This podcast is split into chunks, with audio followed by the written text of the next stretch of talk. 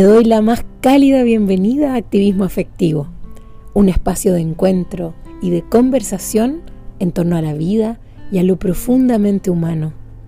Espero que disfrutes muchísimo de este episodio.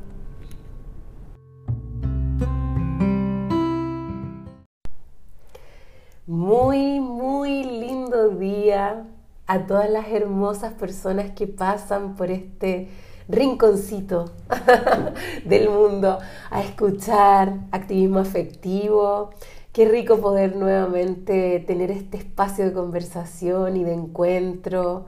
Así que quiero darles las gracias por pasar por aquí, por nutrirse, por compartir también este espacio y por tomarse un momento de su tiempo para escuchar esta conversación de hoy. Estoy muy contenta Llevamos ya un montón de rato copuchando pre-episodio. Muy contenta con, con, este encuentro con José. Hace dos años grabamos por primera vez, justo en un tiempo en que partía la pandemia y él partía con un proyecto maravilloso de su plataforma Pulso 1111, que hoy se ha convertido en algo inmenso y que ya nos va a contar no sabemos ni por dónde partir. Partamos por saludarnos. Hola Andreita.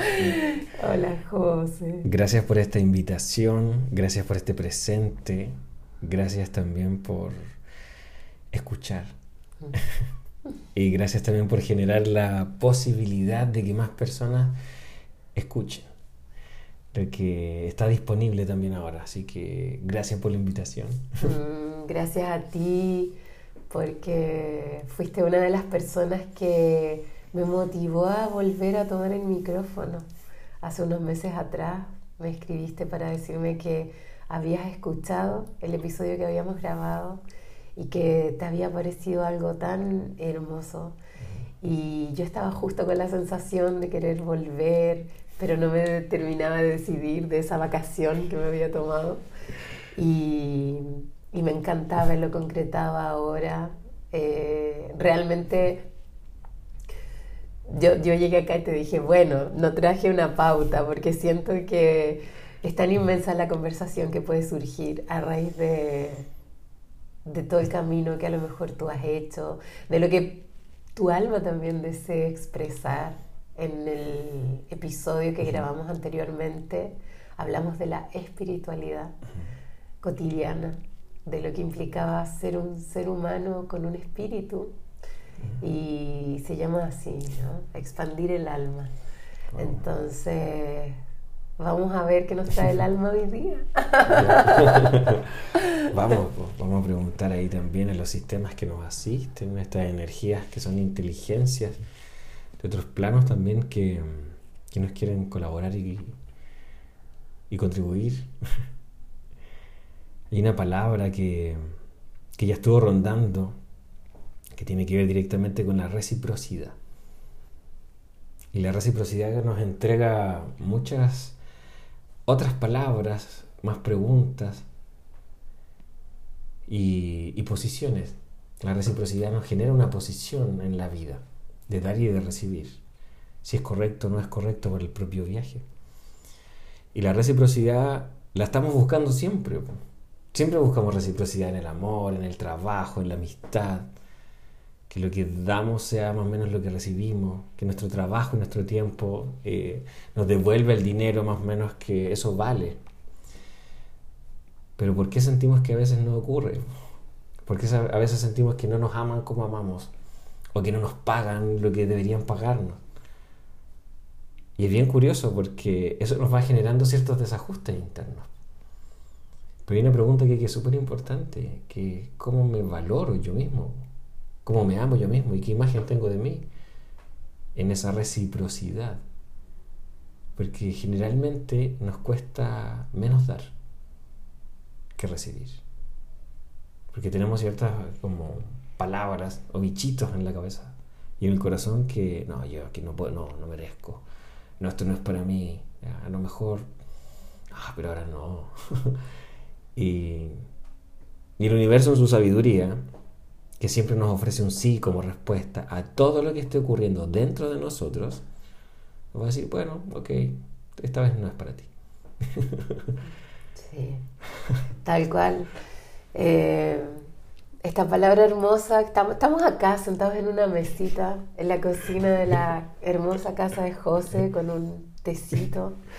Y hay acá en el muro una palabra hermosa que él me dice, bueno, mira ahí y lee, ¿no? Porque estábamos hablando de generar proyectos, de hacer cosas, de cómo hacerlas.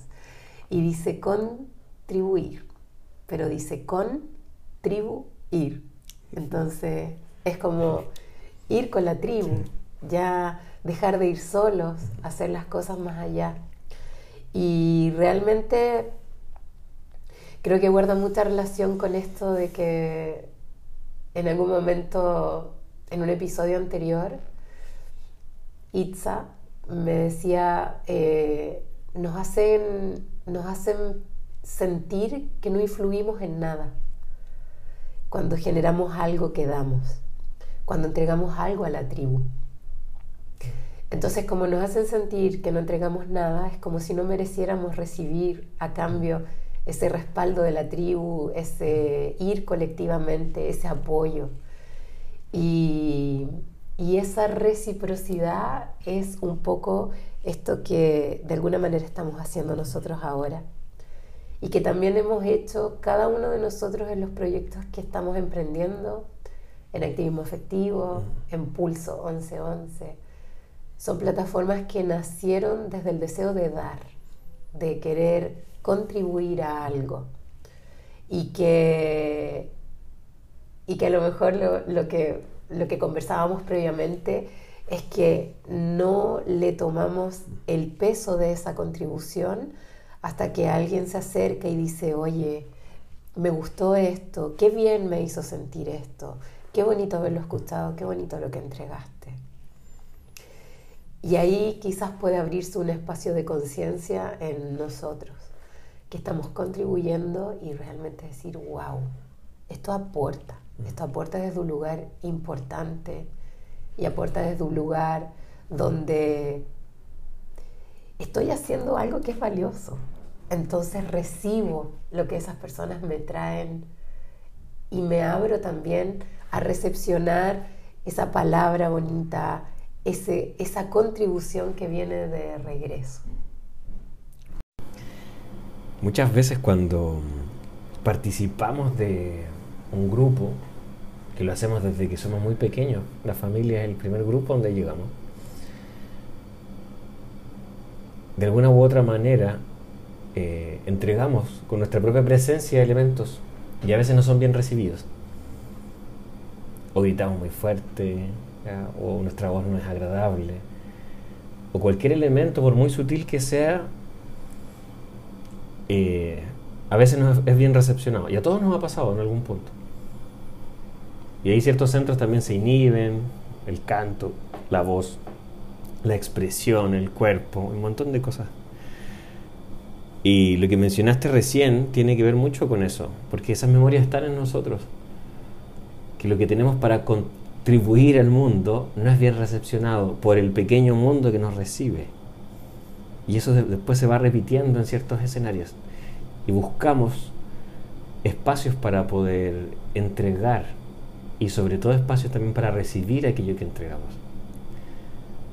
Porque merecemos eso que ofrecemos, por ley. Y, y en esa búsqueda de equilibrio, nuestra, nuestro viaje humano va entregándonos escenarios y vamos viviendo un montón de experiencias a veces bien nefastas eh, en ese presente, pero cuando uno observa con el tiempo, era un aprendizaje o un recordatorio, o un límite, o un elemento necesario para poder experimentar el siguiente presente. Y uno lo toma como, wow, como aprendizaje, como, oh, esto era necesario por, por alguna razón. La vida siempre, siempre, siempre nos entrega, tarde o temprano, verdad y orden. Siempre. Yo creo que hasta el último instante que estemos en este planeta vamos a poder eh, comprender que todo tiene un orden. Las experiencias, los encuentros, los desencuentros, los amores, los desamores. y por sobre todo en este viaje que estamos experimentando ahora más que nunca en la era de Acuario, de cuál es mi lugar, cuál es mi tribu, cuál es mi espacio. Y el primer espacio que habitamos es nuestro cuerpo. Y el segundo espacio o dimensión que estamos buscando es donde somos felices.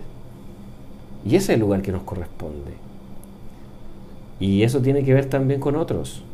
La felicidad es algo para compartirse. Se tiene que compartir de alguna u otra manera.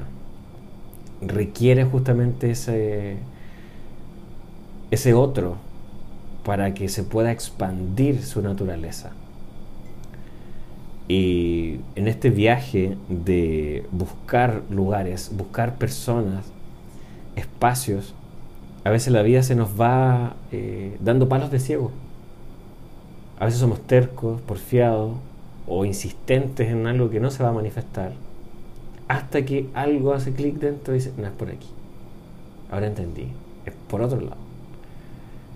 Y ocurre algo que es bastante irónico.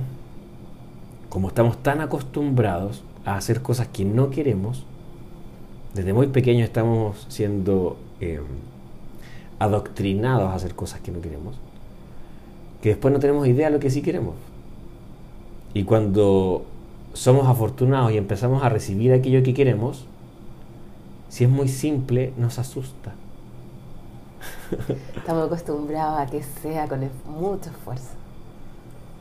O con dolor, o triste, o raro, o esforzado, como decís tú. Y cuando empieza a fluir, la vida habla. Si la vida es agua, la vida es un río que está buscando eh, movimiento en ese cauce. Y nos asusta justamente que las cosas funcionen.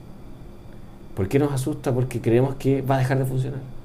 Y lo único que queremos en el mundo es que todo lo que contactamos funcione. todo. El trabajo, la pareja, los amigos, las juntas, todo. Porque vinimos a contribuir. Por eso queremos que funcione. Qué importante, me hace reflexionar tanto. Bueno, estamos acá, se nos unió Pablo, que está aquí calladito escuchando, pero, pero me hace mucho reflexionar lo que, lo que dice. En este llamado que a veces existe dentro de nosotros cuando esa voz de la niñez que a lo mejor fue reprimida porque éramos demasiado, se anuló. Y luego, a lo largo del tiempo y de la vida, empieza ese deseo interno que a veces también se transforma en una lucha interna, porque somos nosotros mismos quien intentamos no eh, poner atención a ese llamado a contribuir. Eh, y a veces son cosas que encontramos demasiado simples como para ser, como para que sean importantes para la sociedad. O sea, no vamos a contribuir con la cura al COVID, no sé, pero vamos a contribuir con un espacio amable donde pueda existir un encuentro entre personas. Y sentimos que eso no es suficiente o no es lo suficientemente bueno. Entonces se reprime esa sensación. Lo pongo como un ejemplo porque puede ser cualquier cosa, puede ser simplemente que tengamos el deseo de volver a cantar cuando niños nos gustaba, pero nos dijeron que nuestra voz no era bonita, entonces queremos volver a cantar. Y empieza ese deseo dentro de nosotros de volver a expresar esa voz. Y eso puede ser una contribución al mundo. Realmente el mundo necesita una voz hermosa que diga algo. Y lo que hace, eh, o sea, el poder que tiene que nosotros nos atrevamos a contribuir, porque eso genera el permiso para que otras personas también puedan contribuir. O sea, es como si, aparte de contribuir con lo que está pulsando dentro de nosotros, habilitamos un espacio de valor para que otras personas también se animen a hacer lo mismo. Es como, ah, bueno, si esta persona se animó después de tantos años, entonces ¿por qué no lo voy a hacer yo? Y empezamos a generar un poder que se empieza a expandir. Sí, absolutamente sí. Tan así que lo hacemos inconscientemente, siempre. Si vamos por la calle y le digo a alguien, qué hermoso te ves, o qué lindo tu vestido, o qué lindo tus aros, o qué buenos días, algo le pasa al otro. Así de simple. O una sonrisa. O si le digo a alguien una pesadez también. Movilizo energía. Siempre movilizamos energía. Comprando el pan movilizo energía. Siempre. Y eso mm, son piezas de... Mm, ¿Se han fijado esas piezas de dominó que se paran? Y uno bota una muy pequeñita y puede mover cadenas enormes de energía. Todos los días pasa eso. Y a veces somos cómplices de cosas bien terribles sin saberlo y de cosas tremendamente hermosas sin saberlo. Pero cuando ya soy consciente de que soy un movilizador de energía, las palabras tienen otro peso. Los sentimientos tienen otro peso. Y es desde ahí donde me puedo situar en una claridad mayor con lo que contribuyo al mundo. Porque lo que estoy experimentando ahora, en este sagrado presente, es mi contribución al mundo ahora. Y eso va a ocurrir siempre que estemos aquí. Y aquí hay una pregunta, no sé si hay una respuesta, pero se las hago aquí y me la hago a mí también. ¿Cuál es la medida de lo suficiente? ¿Cuál es esa medida? ¿Dónde está esa medida? ¿Qué es esa medida? ¿Qué es suficiente y qué no es suficiente? ¿Para quién? o que es demasiado. Que a veces lo, traigo a mi vivencia de que de niña sentía que era demasiado, demasiado intensa, demasiado entusiasta, demasiado amistosa, demasiado. Entonces, a veces recibí del entorno como es demasiado, hay que controlar, no puedes ser tan amistosa porque eso puede traer una consecuencia. Entonces, empieza a haber un miedo a hacer demasiado, a expresar demasiado, a sentir demasiado. Y eso otro que traes tú, no ser suficiente. Mm, no doy suficiente o... Hay una, hay una paradoja en ese, en ese movimiento. Y a todos nos ha ocurrido. Y esa paradoja la trae el equilibrio. O soy demasiado o soy insuficiente. ¿Cuál es el equilibrio entonces? Si soy demasiado intenso, por ejemplo, o soy insuficiente en mi rendir o insuficiente en, mi, en lo que sea que tenga que hacer. ¿Cuál es el equilibrio de eso? ¿Y cuál es la paradoja de esto? La paradoja es que tanto lo uno como lo otro lo expresa un observador. Solo eso. Solo eso. Y lo peligroso de eso es que anula también a, a quien soy, po, y mi propia posibilidad de observarme. Porque ese es su rollo, es su visión. Lo que hacemos de una y a priori, desde pequeño, es aceptar la verdad del otro como mi verdad. Porque lo hacemos por amor. Por amor somos hijos. Y recibimos la verdad de mamá o la verdad de papá o de las personas que nos contienen como una ley. Y si esa ley dice que no somos suficientes, eso va a quedar anclado en nosotros mucho tiempo. Hasta que podamos hacer el clic y decir, ¡Ah! no, pues. Claro. Y si esa ley dice que es demasiado, también se anula ese espacio de contribuir a algo. Me encanta cómo esta conversación me va llevando a espacios tan cotidianos. El otro día estuve en un encuentro donde había una noche de talentos. Entonces, una de las chicas que presentó su talento, que era cantar, eh, contó una historia previo a, animarse a cantar. Es un espacio muy cuidado, donde vemos personas que nos conocemos y cada quien dice, bueno, yo quiero entregar esto, compartir esto, y en ese caso ella quería cantar y su voz había sido eh, un poco apagada porque recibió algún comentario de que no cantaba lo suficientemente bien, pero ella estaba teniendo hace ya unos meses ese deseo de volver a cantar. Lo estaba haciendo sola, lo estaba haciendo en su casa constantemente y se daba cuenta de que la trasladaba a un espacio de tanta alegría interna que ella quería atreverse a hacerlo de nuevo con personas, pero quería hacerlo en un espacio pequeño, cuidado, para no sentirse de nuevo como esa niña avergonzada o humillada. Entonces contó esta historia. Previo a cantar, abrió ese espacio de su herida y contó esto. Me pasó esto cuando niña y ahora quiero volver a hacerlo. No sé que también lo voy a hacer, pero tengo el deseo de realmente de poder ponerle poder a mi voz y poder expresar. Él eligió dos canciones. Eh, una de un canto medicina, otra en francés. Y ya con eso nos dejó a todos un poco sorprendidos porque además va a cantar en francés. ¡Wow! Y una canción de Sass, que no es menor la complejidad. Entonces empezó a cantar y inmediatamente se hizo un silencio y nos transportó a todos a un lugar de decir, ¿cómo ella podía haber silenciado su voz durante tanto tiempo? Si es tan hermoso como canta.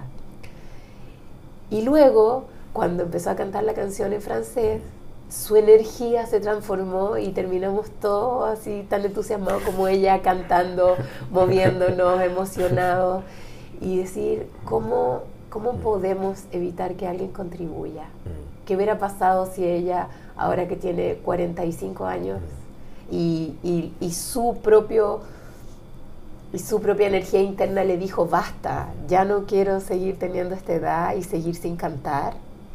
Y cómo ha privado a lo mejor a personas de que disfruten de su voz. Eh, entonces, bueno, quizás mejor no preguntarse lo que podría haber sido, pero que está, qué rico está poder decir hasta acá llego, yo quiero empezar a contribuir desde este lugar que está pulsando dentro de mí. Ahí hay una verdad del alma.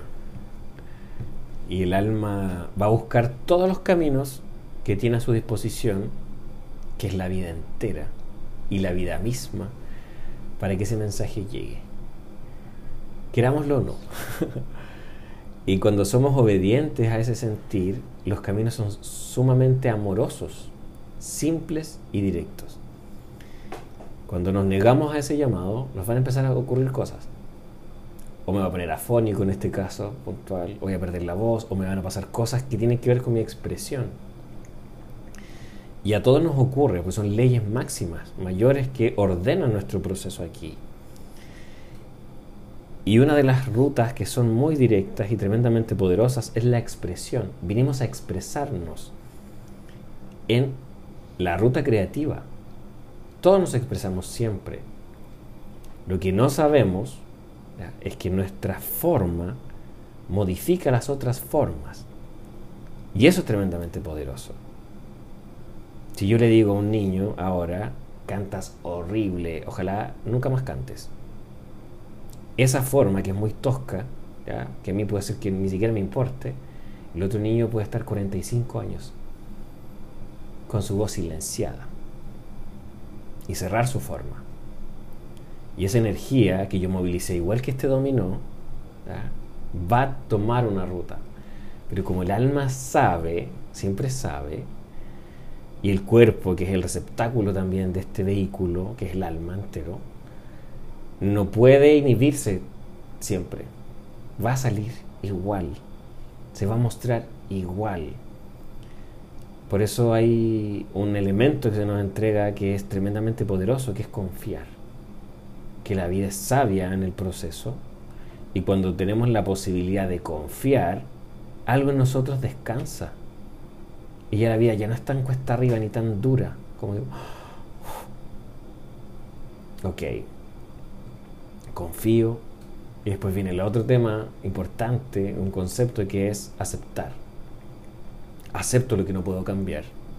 Acepto lo que es. Muchas cosas de la vida nos cuesta aceptarlas como son. Simplemente por cómo son. Y cuando nos vamos a otros espacios, por ejemplo, como ¿qué hubiese pasado si?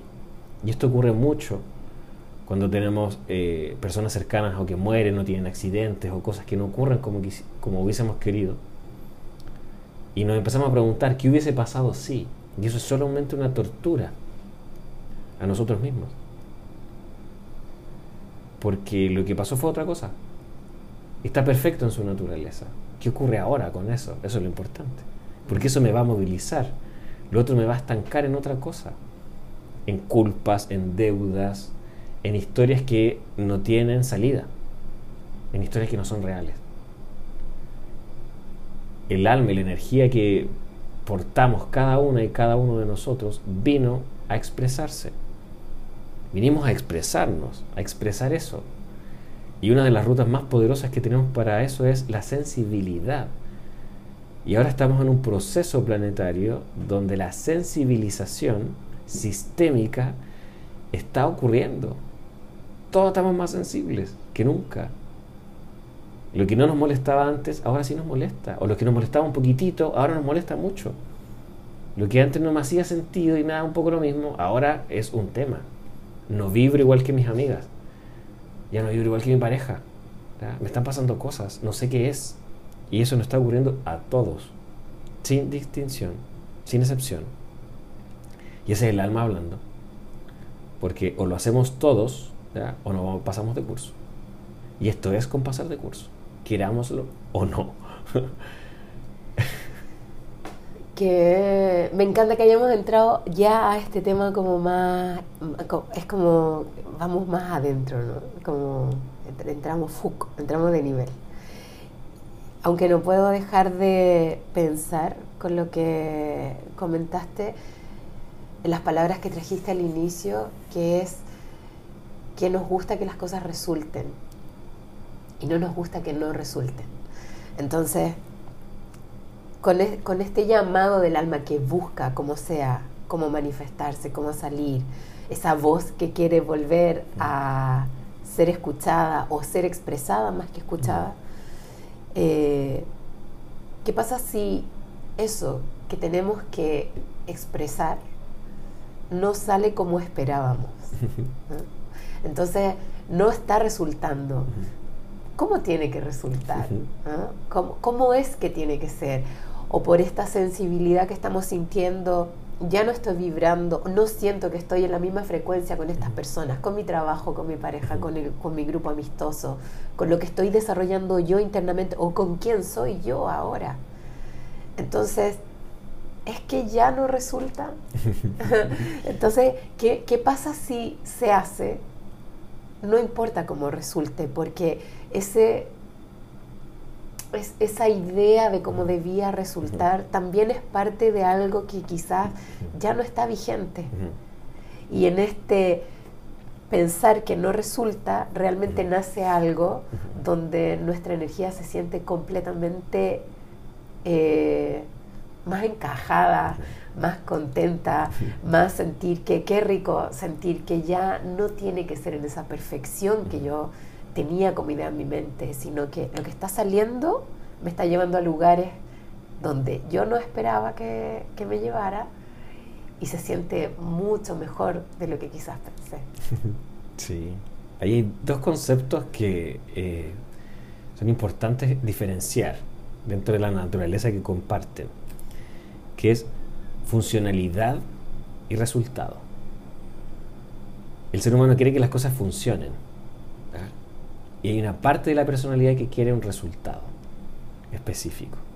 A veces solo queremos que las cosas funcionen, que funcionen, que es movilidad, movimiento, tránsito, flujo. Y el resultado tiene que ver con un aspecto de la personalidad que también quiere un deseo, algo específico. En ese viaje puntual se generan las expectativas. Quiero que pase esto, tal cosa, quiero que resulte tal cosa de lo que estoy sembrando, por ejemplo. Y de repente siembro papas y cosecho zanahorias. sí, claro, la vida es mágica y a veces la vida tiene las formas más irónicas de ayudarnos. A veces la vida tiene las formas más trágicas de ayudarnos. A veces la vida tiene las formas más chistosas de ayudarnos y no tenemos idea. Entre más querramos como eh, controlar ese proceso, más diferente va a salir. más distinto va a salir a esa expectativa, a esa forma que queremos encapsular la vida. Eh, porque la vida quiere expandirse. La vida es obediente, súper obediente, con ciertos elementos de, nosotros, los humanos. es obediente en cuanto la calificamos. Si nosotros calificamos que la vida es fome, aburrida, que lata, la vida va a ser eso. Si yo califico que mi experiencia, por ejemplo, voy a inventar algo de pareja, ya es terrible, eh, es mentira, es dolorosa, va a ser eso. Si yo califico la vida como hermosa, bella y tremendamente transformadora, va a ser eso. Si yo califico la vida como algo extraordinario que está ocurriendo ahora, la vida va a ser eso. La vida es muy obediente con respecto a lo que nosotros sentimos de la vida. Pero nos va a dar los resultados que nosotros queremos. Va a dar los resultados que ella misma requiere para seguir siendo vida. Mm. Qué importante eso. claro, como no no determinar tanto esa fuerza vital que está dentro nuestro. Hay un pulso, nuestra labor quizás como primera tierra, como decías tú en, un momento de la conversación, es habilitar ese, ese surco por donde va a transitar ese flujo de vida. Pero es ese flujo el que va a ir mostrando hacia dónde nosotros también vamos a ir. Esto de tener ya eh, estos caminos prehechos, lo más probable es que ese flujo de vida se desborde y se vaya hacia otro espacio. Entonces, qué vital.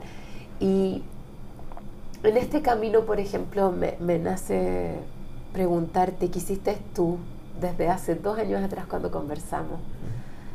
Que tenía que ver con quizás habilitar un flujo para lo espiritual en un momento en que no sé si estaba tan abierto eso de, de, juntarse a conversarlo en una plataforma abierta y hablar de lo que nos mueve espiritualmente.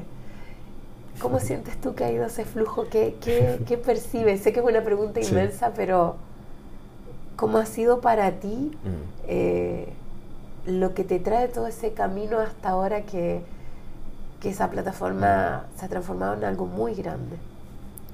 Oh. Gracias por la pregunta, porque me moviliza mucho como a observar el camino, a observar lo recorrido, lo transitado. Y, y ha traído más vida, ha traído más regalos. En ese momento hubo una decisión que tuve que tomar y que mi ser humano aquí en buen castellano, en buen chileno, se cagó de miedo por tener que exponer una parte muy vulnerable a personas que ni siquiera sabía que existían, a personas que ni siquiera tenían cara para mí. Pero respondí a ese llamado que ocurrió dentro y lo hice confiando, sin saber si iba a ocurrir lo que se supone que iba a ocurrir. Y ahí empecé a comprender también que hay llamados de distintas naturalezas y me quedó la certeza clara en el alma de que estamos siendo súper, súper, súper, súper asistidos. Este proceso no es solamente de los humanos en un planeta. Esto tiene que ver con sistemas de mundos muy complejos, muy simples, muy profundos, que están cohabitando aquí todo el tiempo. las distintas rutas espirituales, ancestrales, hablan de esas dimensiones. Solo que el humano trata de llevarla a su propia percepción, que es dónde están, que no los veo, dónde están, que no los siento, más allá de llevarse a, sí mismo a expandir su sentir para poder percibir. y el regalo que estos dos años han sido para mí de poder ser un colaborador, un participante más porque eso es lo que siento, un facilitador más de que otros procesos ocurran. Ha sido un regalo de la vida, enorme, enorme, enorme, enorme, enorme. Poder contactar con seres tan maravillosos, como tú, por ejemplo, que estás contribuyendo ¿ya? con lo que tiene que contribuir en este presente para que más de esto ocurra. Y eso me lo encuentro todos los días y es un tremendo regalo. Y eso me da la certeza de que este llamado a una nueva humanidad, este llamado a un nuevo renacer, a un nuevo planeta, es real y está ocurriendo ahora.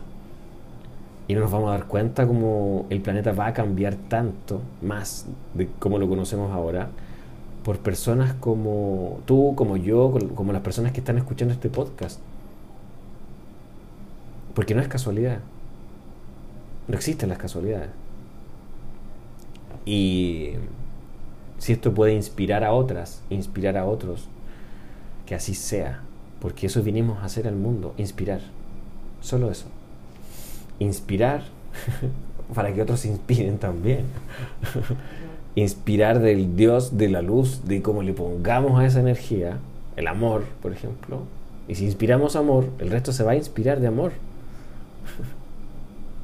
A mí me encantó ver cómo, cómo se amplió, cómo de pronto, em, yo en particular te conozco porque empecé a seguir esa plataforma, porque me pareció hermoso que existiera una plataforma donde en un momento que se estaba sintiendo muy difícil, encontrar un espacio donde se podía hablar de la espiritualidad cotidiana en todas sus dimensiones.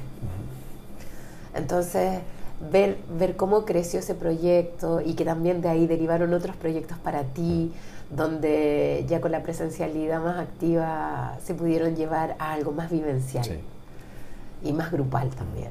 Eh, fue muy hermoso ver cómo como eso seguía un estado, un flujo de vida, ¿no? O sea, yo creo que cuando tú partiste no te imaginaste que iba a terminar en un encuentro colectivo presencial.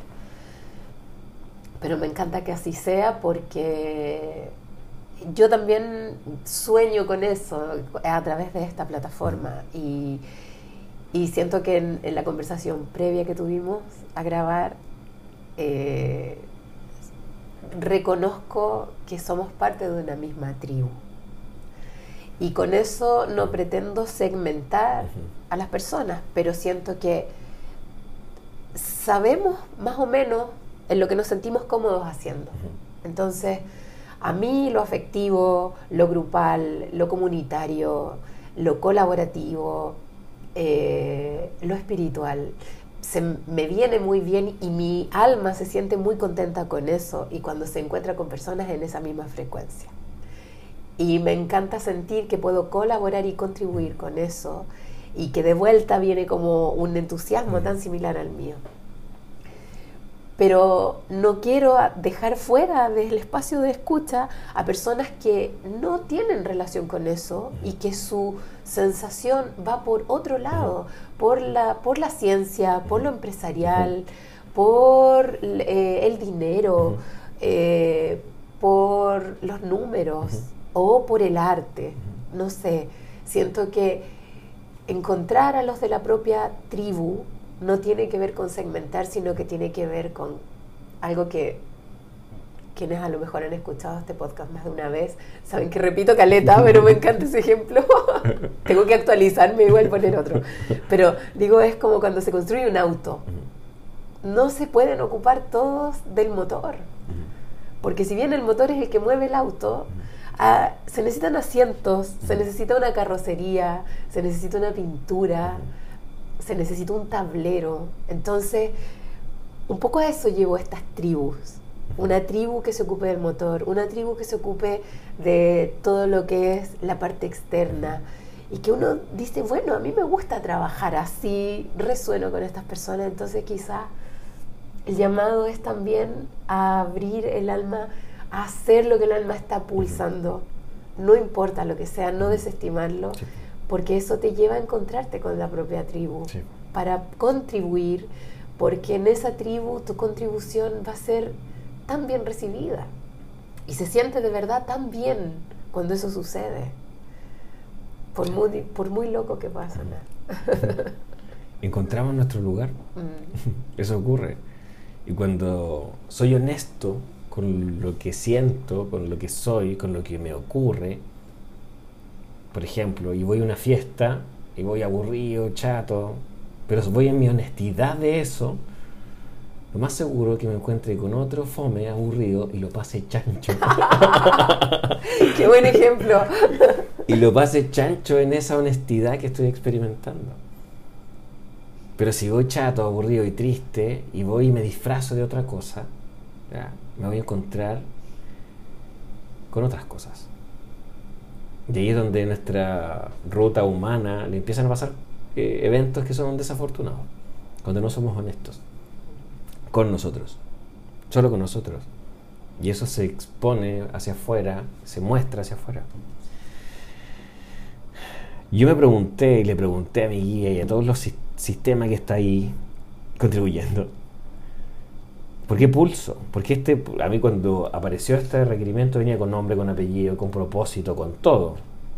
Quiero un espacio justamente para hablar sin tapujos, esa palabra me quedó muy clara, sin tapujos de lo que somos, de lo que ocurre dentro de nosotros.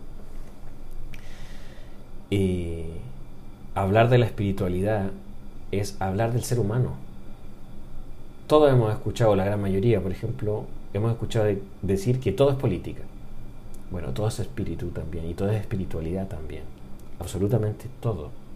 Todo. Porque todo tiene un proceso y ese proceso nos lleva a un núcleo y ese núcleo nos lleva a un pulso y ese pulso nos lleva a un corazón. Todo tiene un centro. Absolutamente todo tiene un centro. Y cuando pregunté directamente por qué esto se llamaba pulso, dijo, porque esto es tan directo y tan obvio, que el corazón suena para que lo escuchen. porque el viaje es para adentro.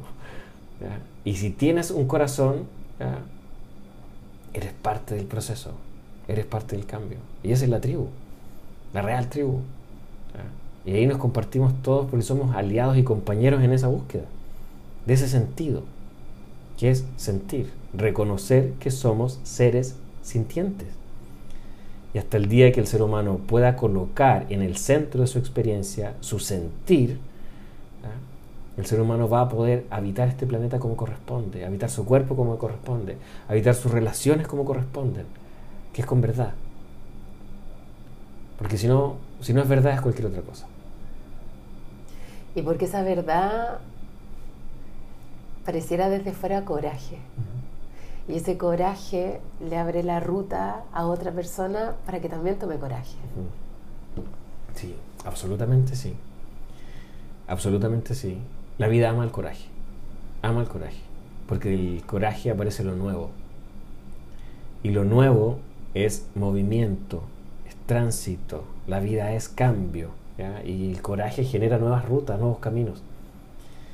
Siempre es imposible hasta que alguien lo hace. Siempre es imposible hasta que alguien se atreve y lo hace. Así funciona. Y si esto puede inspirar a otros, eh, es porque su alma ya, se lo está diciendo desde antes. Y esto es solamente un pequeño empujoncito de decir, sí se puede, es real, sí es real. Solo hay un sí como respuesta a todo lo que ocurre dentro de nosotros, siempre. Si yo creo que no puedo, la vida te va a decir, sí, ok, perfecto, no puedes. Si tú crees internamente que no te va a alcanzar, la vida va a decir, perfecto, ok, no te va a alcanzar. Siempre hay un sí como respuesta al proceso interno. Entonces, ¿qué pasa si empiezo a creer que sí puedo? Que sí es real, que la vida sí es mágica, sí es extraordinaria. Sí, siempre hay un sí. Sí, además yo no sé qué piensan ustedes, pero yo, yo creo que de verdad no se nos ocurre nada que no podamos realizar. A mí jamás se me ha ocurrido ser astronauta, por ejemplo. Yo sé que yo no, no, no sería astronauta, o sea, no y nunca se me ha nunca se me ha ocurrido. Creo que ni siquiera en mis fantasías de niña ¿qué, qué quiere ser cuando grande? nunca dije que iba a ser astronauta. Pasaban por otras cosas que sí veo muy cercanas a que puedan ser realidad. Pero entonces tampoco es que tampoco es que el alma sea una locura lo que nos lo que nos pulsa o es ese pulso que viene de dentro. Hay una realidad que para que sea real tiene que ser contenida tiene que haber un contenedor. Igual que un bebé dentro de un útero. Ese bebé puede ser real porque hay algo que lo contiene. Vida conteniendo vida. La creatividad es pura vida, que requiere un contenedor mayor. esos límites nosotros no los vamos a experimentar siendo humanos. Sí lo podemos experimentar siendo creadores. Porque justamente desde ese mundo invisible aparecen las ideas, aparecen los sueños, aparecen los deseos, aparecen las locuras, aparecen las buenas locuras, aparecen las ideas eh, complejas o raras que modifican ciertas cosas o solucionan ciertas cosas. Y a veces se requiere mucho tiempo, espacio-tiempo, para que esa idea o ese sentir se pueda manifestar acá, por falta de tecnología, por falta de recursos, por falta de otros elementos. Pero todo lo que puede ser imaginado, o es porque ya existe en alguna dimensión, o porque puede manifestarse en esta fantasía, todo lo que se les ocurra, Star Wars, El Señor de los Anillos, Harry Potter, eh, todas las ideas que se les ocurrieron a todos estos creadores, es porque existen en alguna dimensión, existen en alguna realidad. Por eso podemos contactar con ellas. Si no, no podríamos contactar con ellas. Porque hay un contenedor que tiene esa información directa y es múltiple, infinito de hecho. Y nosotros somos enlaces de justamente esas rutas. Somos eh, canales de esas informaciones. ¿No les ha pasado a ustedes que están escuchando o a ti misma que de repente se nos ocurre una idea súper brillante, ¿ya? Súper brillante. tengo una idea súper buena, ay, obvio la voy a hacer y no la hago. Y pasa el tiempo y se le ocurre a otra persona y esa persona la hizo. Y uno mira para atrás y dice, ¡Ah! pero eso a mí se me ocurrió hace dos años atrás. Pero tú no la hiciste, ella la hizo. Claro, claro, sí me ha pasado. ¿Qué ocurre ahí? Esos procesos que nosotros llamamos ideas, ya están vivas, es vida pura, que está buscando canales para manifestarse. Si yo no la hago, ya, posiblemente, y si hay un requerimiento mayor, ya, va a encontrar otro canal, esa agüita, por donde sí se va a manifestar. Claro que sí. Wow, me hiciste, pensar en toda esa idea que nunca vieron la luz en mí y que después alguien por ahí las hizo. Pienso, ¿sabes qué? En, en Avatar, por ejemplo. Es una película que yo creo que un montón de gente ha visto, que ha vibrado también y que, y que nos ha traído cosas de una apertura distinta. Y me acuerdo que, bueno, me gusta mucho el cine, a mí, yo soy muy cinéfila, ¿no? Entonces, eh, cuando algo me gusta, investigo después. Y me acuerdo de haber leído que el director de esa película, que no recuerdo su nombre, tuvo que esperar 20 años para poder filmar todo lo que estaba en su mente acerca de Avatar. Porque la tecnología que había en el momento donde él ya la tenía creada no era suficiente para poder expresar todo lo que había dentro de su mente y de su, y de su creatividad. Entonces me imagino pasar 20 años ahí llevando esa idea, gestándola, hasta que realmente tuviera toda la tecnología al servicio de su creatividad para poder entregarle a cuánta gente colectivamente lo que sentimos con esa película, lo que nos trajo como mensaje. Eh, entonces, y que se ha tomado todo su tiempo para hacer una segunda parte, ¿no? Que por fin creo que este año o el próximo la va a traer, pero, pero aún así es como eso que, que, que, se espera. Claro, ¿qué ocurre ahí, por ejemplo? Cuando hay una disponibilidad, hay disposición, ese proceso se mantiene en ese canal. Claro, agradezco que no, que no haya abandonado su idea, si no, no la habríamos sí, visto. claro, ¿y qué hizo durante esos 20 años? Trabajarla, amasarla, visualizarla, sentirla, olerla,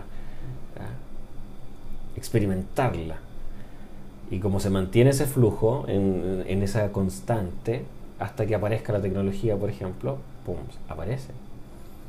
Y seguramente las ideas que tenía para su continuidad son tan complejas también, que requirió también otra tecnología que, evolucionara y madurara también con ese proceso. ¿Qué ocurre, por ejemplo, con estas rutas como el cine? Eh, modifican nuestra percepción.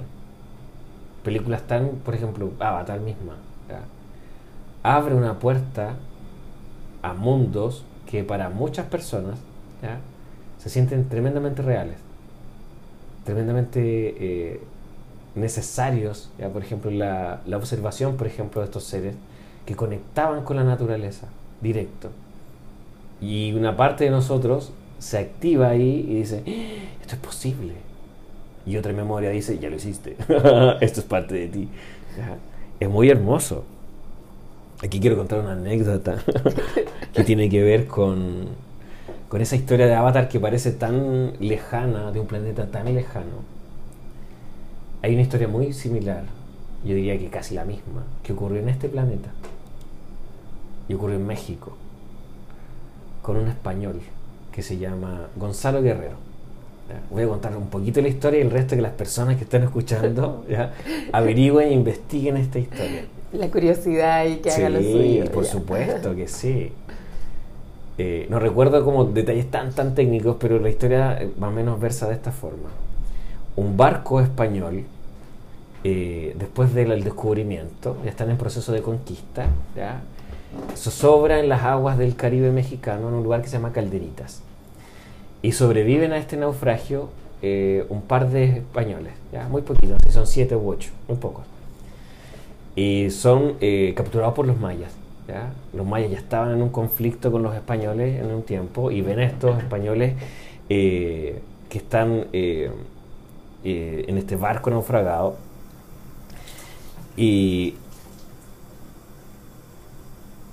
deciden de alguna manera, se comunican con ellos y los mayas les proponen liberarlos, pero dejar a uno.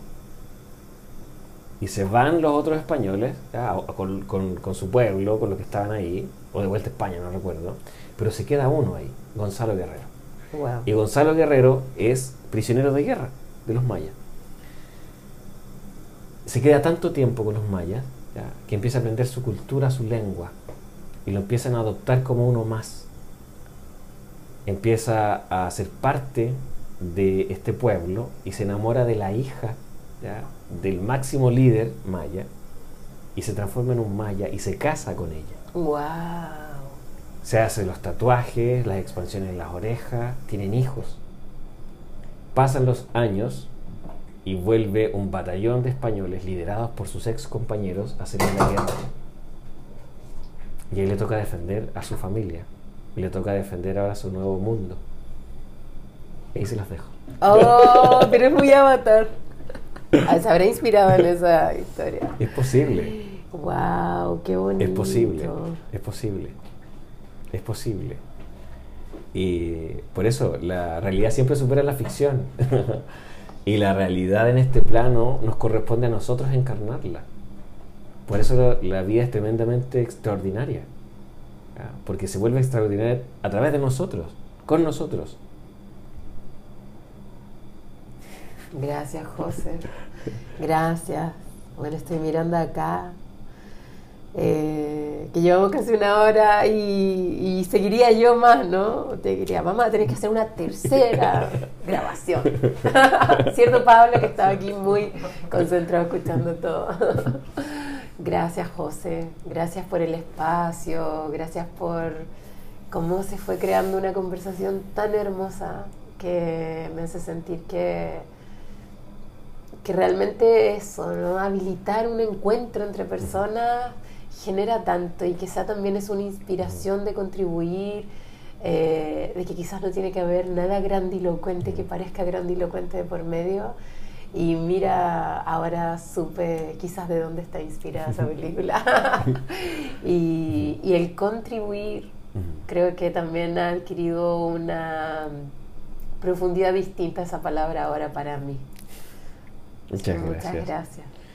Solo como, como cierre, ni siquiera si cierre, pero, pero como elemento que es importante, que eso grandilocuente que muchas veces buscamos, la vida ya lo tiene. La vida ama la sincronía, ama la sincronía, tanto así que en momentos muy, muy, muy raros eh, vamos a reencontrarnos, por ejemplo, con personas del pasado, vamos a enlazar con vínculos que están ahí o personas nuevas que están muy disponibles a esa, a esa parte mágica de la vida. El lenguaje de la vida son las sincronías.